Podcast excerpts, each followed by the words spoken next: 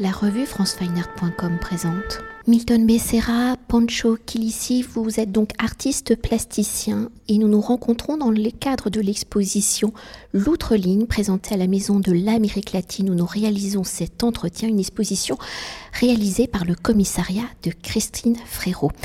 Alors j'avais prévu normalement de réaliser cette interview avec votre commissaire, donc je vais euh, vous introduire avec les paroles que je lui avais consacrées. Alors proposant donc un dialogue entre deux artistes nés au Venezuela au début des années 1950 où ils ont été nourris par l'esthétique cinétique de leurs aînés en arrivant en France au début des années 1980, où ils vivent et travaillent. Milton Becerra et Poncho Kilissi, chacun dans leur singularité, ils ont su se défaire de cet héritage et construire leur écriture en explorant les réseaux de lignes, la géométrie, des trames et des formes issues de la nature, ou ici pour la Maison de l'Amérique latine, ils ont pensé et réalisé une installation commune pouvant configurer la possibilité d'une troisième écriture. Alors avant d'évoquer cette écriture commune, hein, cette installation inédite, donc comme je m'adresse aux artistes, pouvez-vous essayer de nous définir votre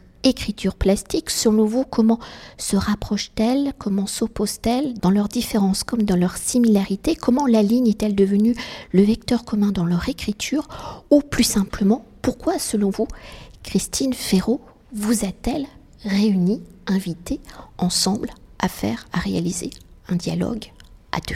Poncho. Je suis euh, content d'apprendre que vous avez fait déjà une, une espèce de, description associative de nos deux vies assez juste, vie, vie de travail, vie de travail créatif, assez juste, qui est dans l'histoire, oui, nous venons des années 50, et je trouve très intéressant l'idée selon laquelle nous étions euh, face à une omniprésence de, de l'art cinétique. Euh, euh, qui nous fascinait, hein, il n'y avait pas de problème, mais euh, qui nous a un petit peu motivés à aller un petit peu au-delà euh, dans d'autres espaces psychiques et esthétiques possibles. C'est vrai que peut-être il y a eu à partir de là un début de beaucoup de choses. Maintenant que vous le dites, je pense que c'est vrai ça. je n'y avais pas trop pensé. Hmm, parce que par la suite, euh, bon, on a continué nos recherches euh, séparément. Euh, aujourd'hui, encore avec Milton, je l'écoutais parler et j'ai plus compris sa démarche, qui est une démarche qui est associée, qui est associée à l'être, à l'intérieur de l'être, à la pensée de l'être et au je dois dire, euh, au document, c'est-à-dire le document culturel, le document euh, bagage euh, qu'on traîne tous. Donc c'est une espèce de... Il y a là une recherche très, très précise sur des phénomènes, des phénomènes qui, qui, sont de l'extérieur. et puis on s'était dit là, tout à l'heure, on s'était dit qu'il y a cette différence-là, c'est que euh, moi, dans, je ne suis pas dans la curiosité immédiate du, comportement culturel et de ces choses-là. Je me suis plutôt euh, concentré sur euh, la pensée, la pensée brute, je dirais même, et, les idées. Peut-être de temps en temps, je me suis inspiré de, cultures anciennes aussi, ça c'est vrai, et c'est pour ça que Christine nous a un peu associés. il y a eu un moment donné, j'ai travaillé avec, euh, avec l'ancien temple grec, euh, romain, euh, bon, j'étais plus, et aussi aztèque et maya. ça m'a intéressé, j'ai développé plusieurs grands tableaux avec ça. Et puis, bon, toujours, toujours, toujours cette espèce d'existence, de, de, d'apparition de, la géométrie, euh, de la construction, et à travers, euh, notamment, bon, euh, l'utilisation de la ligne. La ligne comme... Dans la ligne dans l'espace, la ligne comme, comme aussi un trait de la pensée avant, avant tout avant tout. Et cette légèreté-là nous a un peu unis par l'espace aussi. Oui, parce que je pense que Pancho, lui, il travaille l'espace pictural, et bah, que ce n'est pas un espace facile, mais il a cette euh, magique à travers euh, le dessin, c'est la ligne. Et puis, bah, je crois que le choix qu'a fait Christina, c'est qu'il y a quelque chose qui est dans la dimension, la bidimensionnalité, ça change, mais aussi dans l'espace bidimensionnel qui, est, autour de cette euh, dimension qu'on cherche toujours. Alors, bah, c'est ce que je pense, c'est que euh, Christina a vu qu'il y a ces deux dimensions qui se touchent l'une avec l'autre. Et moi, dans l'espace extérieur, et lui, dans un espace intérieur qui nous, nous met à, aux profondeurs dans cette dimension-là. Et puis, bah, euh, ces recherches-là, elle a essayé de la, de la mettre en, en, en, évidence.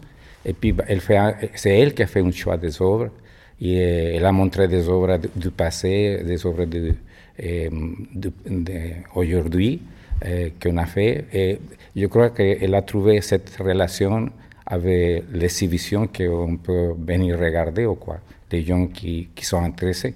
Qu'est-ce que tu penses de ça? Absolument, oui, oui, oui. oui. Je, pense que euh, moi-même, j'ai été euh, agréablement surpris de voir à quel point Christine avait eu une vision. Une vision que, enfin, Milton et moi, on se connaît depuis des années, on partage certainement des choses, mais qui étaient assez furtives dans le temps comme ça. Et, puis euh, là, elles se sont concrétisées et puis approfondies euh, grâce, à, grâce à la vision euh, de, Christine Frérot. C'est une très belle expérience.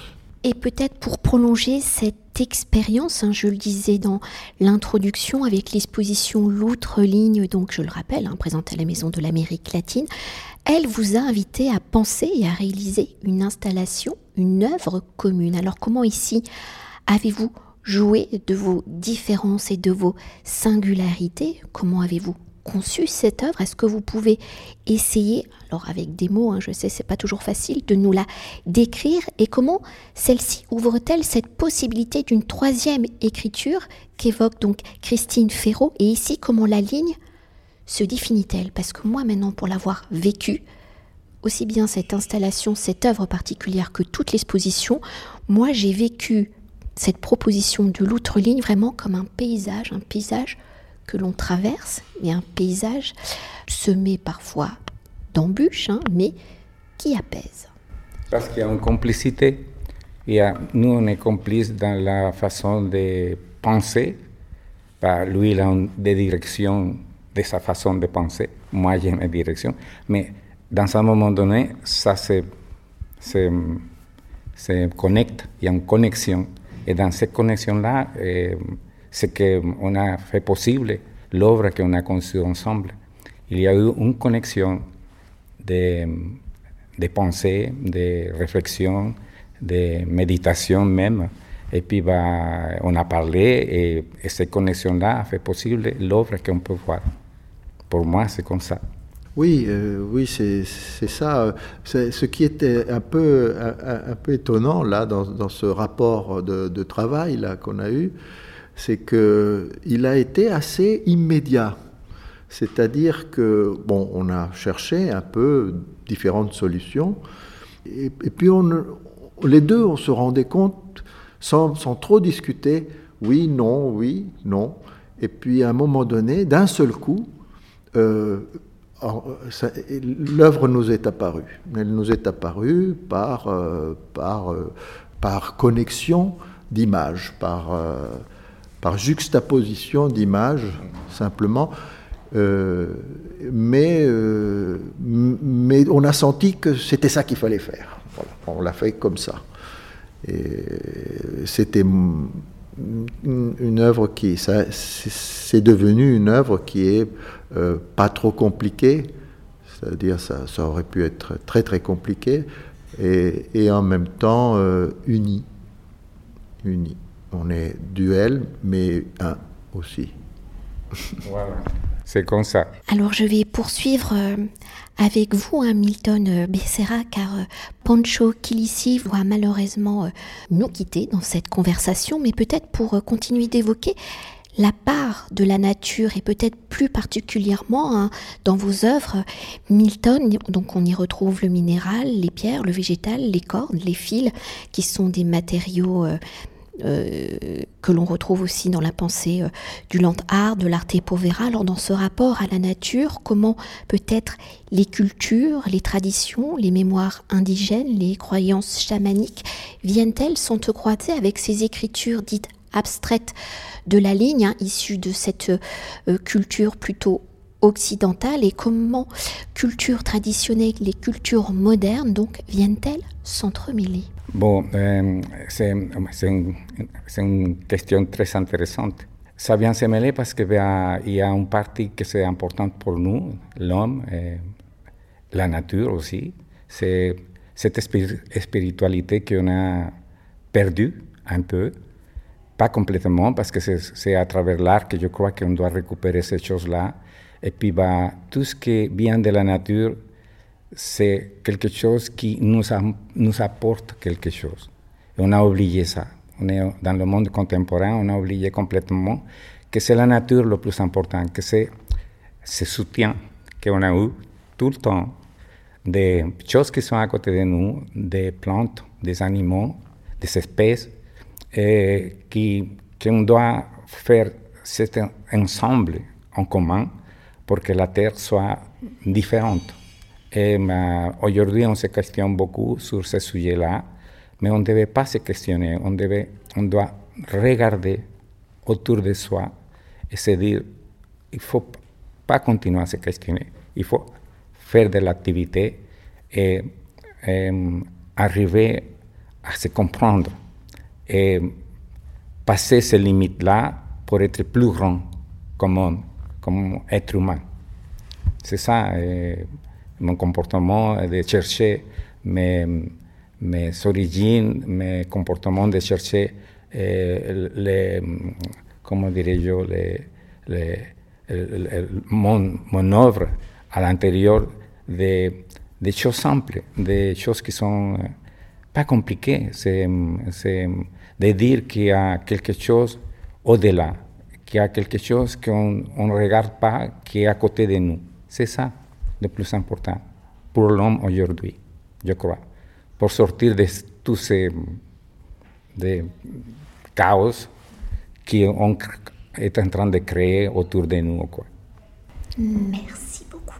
Cet entretien a été réalisé par franceweiner.com.